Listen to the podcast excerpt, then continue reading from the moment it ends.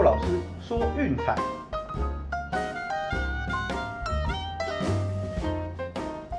看球赛买运彩，老师教你前往拿白。大家好，我是陆老师，欢迎来到陆老师说运彩的节目。啊，昨天的预测呢两胜一败，哦，熬夜看球虽然辛苦，不过也算是值得啦。哦，每一场比赛都蛮好看的。我们来看一下哦，首先是芝加哥白袜八比三轻取巴尔的摩精英。哦，这场比赛毫无悬念啦，就只是给他碾过去而已。对，那八局下半好险，对不对？一个满垒的状态，及时换上 Hendrick 来守住，哈，不然那个真的是让人看得心惊胆跳的。哦，不过没事就好。呃，那运动家跟游击兵的比赛是打到了八比四延长赛。那这场预测其实是完全没问题的啦。正规时间双方是三比三平手。哦，那毕竟九局有突破僵局制，那游击兵的牛棚又这种呃 NCWA 等级的。对，最后让小分在延长赛输掉是比较可惜的点。好，那至于最后一场比赛，水手二比零完封天使，哦，这 Flexon 是真货，这果然是厉害，七局无失分的好投。水手这真的只能说帮我们赚了不少钱了，感恩感恩。那另外就是开赛前啦，在群组有推荐一场光芒给大家，哈，这场比赛几乎是全垒打定胜负，啊，最后是五比二光芒胜出。那当然就是群组的部分归群组啦，有赚到就是恭喜了。就像我们说的哈，其实越接近开赛时间，资讯更完整，还有就是观察就是盘分的变化，能够得到的推荐预测会更准。未来在 VIP 会员的部分也会着重于这一块。那战绩的话，我们还是记录节目这边的就好了。啊，另外就是也要恭喜梅西啊，终于拿下美洲国家杯的冠军了。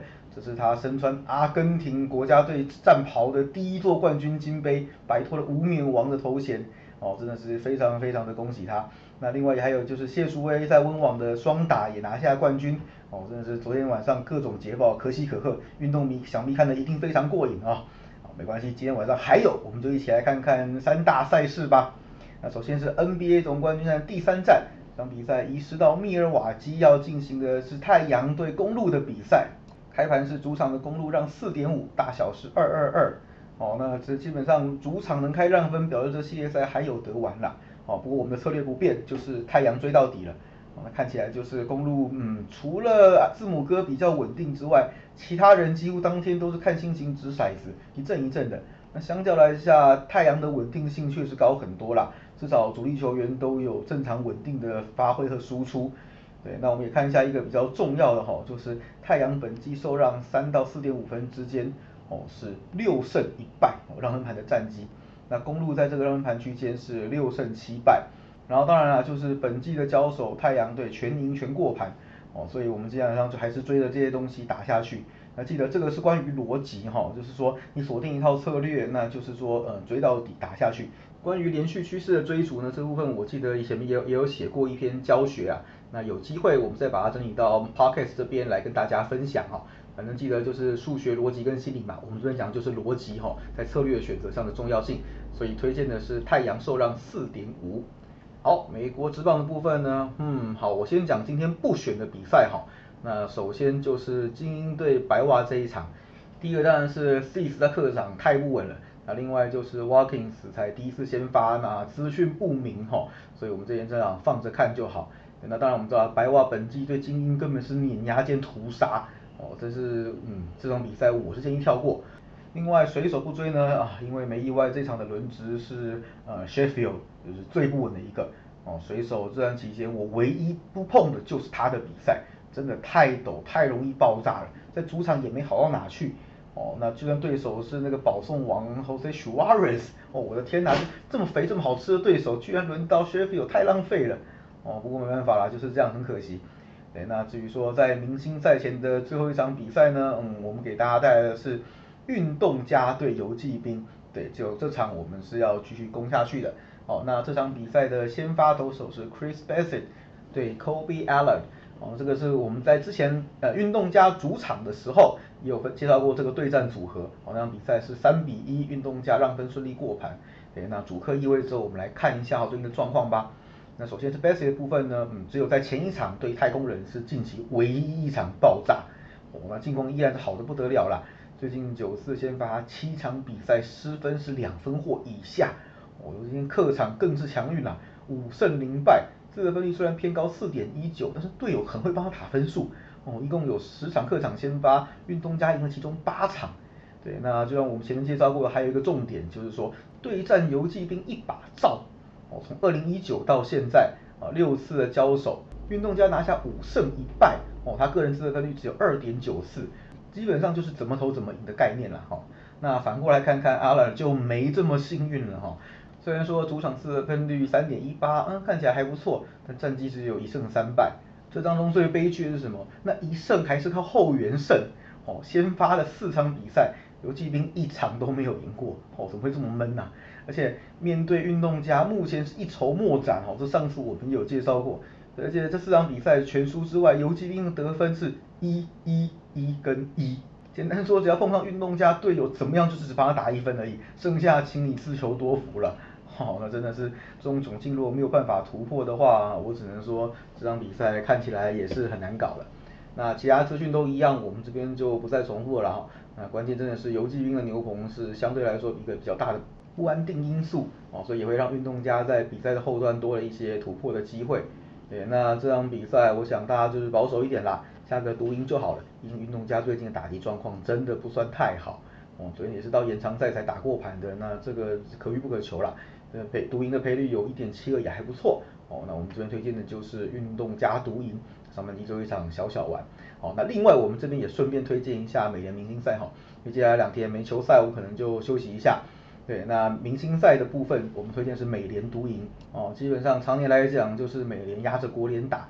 那现在当然啦，就是无关局世界大赛主场，大家是玩开心的，但是也是一样哦。怎么样，我们就是走美联就对了哦。这个部分也列入我们节目的预测，那我们就不多再做分析，也不多做专题了，今天就一次把它讲完。好，最后的部分呢，就是大家众所瞩目的欧洲国家杯冠军战啦，意大利对英格兰这场在温布利球场进行。表定上，意大利虽然主场哈，不过这个球场是在温布利哦，所以英格兰才是真正的地主。赛前的盘呢，从之前的平手到现在变英格兰让平半哦，那我想这个也是相当有意思了，毕竟地主优势嗯实在是不容小觑啊。那我们知道意大利这边呢，这个 Spinazzola 是确定无法上场哦，那个这是比较可惜的部分。不过对于兵多将广，尤其是以防守著称的意大利来说，这个问题应该是相对较小。哦，所以我想怎么讲，这场还是一场相当接近的比赛。先来看看过去两队的交手记录啊，呃，最近的两次呢是一八年跟一五年的友谊赛，两次都是一比一。啊，在正赛交手呢是一四年世界杯，意大利是二比一胜英格兰。哦，那再往前年，在一二年那场友谊赛是英格兰以二比一赢球。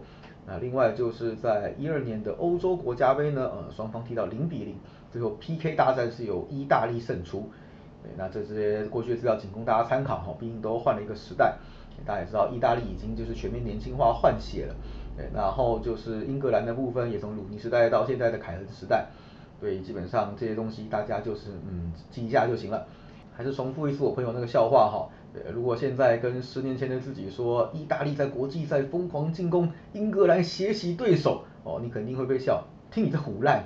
哎，那当然了，现在时代改变了，这两支球队的球风跟以前来讲，嗯，也是略有调整。这场比赛应该会相当有看头哦。不过我有观察到几个重点，就是其实意大利的防守怎么说都是比较到位的哦。还是强调一次，英格兰经常会有就是后防开一个洞，让对手穿过去制造机会哦。这个如果发生在冠军战，会非常非常要命啊。意大利的部分基本上就是球到人到哦，完全不给你空间去突破。那这个部分，我想会是一个在防守上意大利比较占有优势的地方。那当然了，英格兰的攻击肯定是比较强一些些的，但意大利整体来说这次的表现也不差。哦，两队的进球数分别是意大利十二，英格兰十。那其他各项数据基本上都在伯仲之间。嗯，只能说这会是一场高水准的冠军战。好，那既然到这边啦，说真的就是五十五十。对，那大家也就是不妨轻松的看球，我们的预测到这边胜率也是刚好五成。对，就像我从开始第一天就讲的，其实国际赛客观来说并不适合做运彩投资，好，大家就是选自己喜欢的地方去投注，支持自己喜爱的球队就好了。哦，真正的重点要放在那种职业联赛，就是长期然后呃观察的数据量大的那种比赛，才是比较好的投注指标。哦，那所以这场比赛大家记得就是放轻松看球，选自己喜欢的地方支持。那我们的推荐呢是意大利受让平半。哦，大家要有心理准备啊，这种乌波的比赛很可能又要看延长战，甚至看 PK 战啦。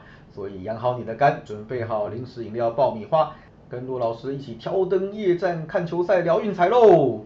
好，总结一下今天的推荐啊，NBA 的部分，凤凰城太阳受让四点五，美国职棒的部分，奥克兰运动家独赢，另外明星赛美联独赢，然后欧洲国家杯冠军战，意大利受让平半，好，都记下来了吗？好了，接下来几天休息了没球赛的话，那我可能也会做一点专题给大家，哦，帮助大家了解一下运动博彩这个产业，还有就是提升大家在各方面上的技术，哦，不管是心理上还是就是知识上或是数学上的一些观念，我都会带给大家，也请大家不要错过喽。好了，今天节目到这边告个段落，喜欢的话记得订阅并分享我们的频道，也记得到粉丝团去按个赞哦。我是骆老师，我们明天见，拜拜。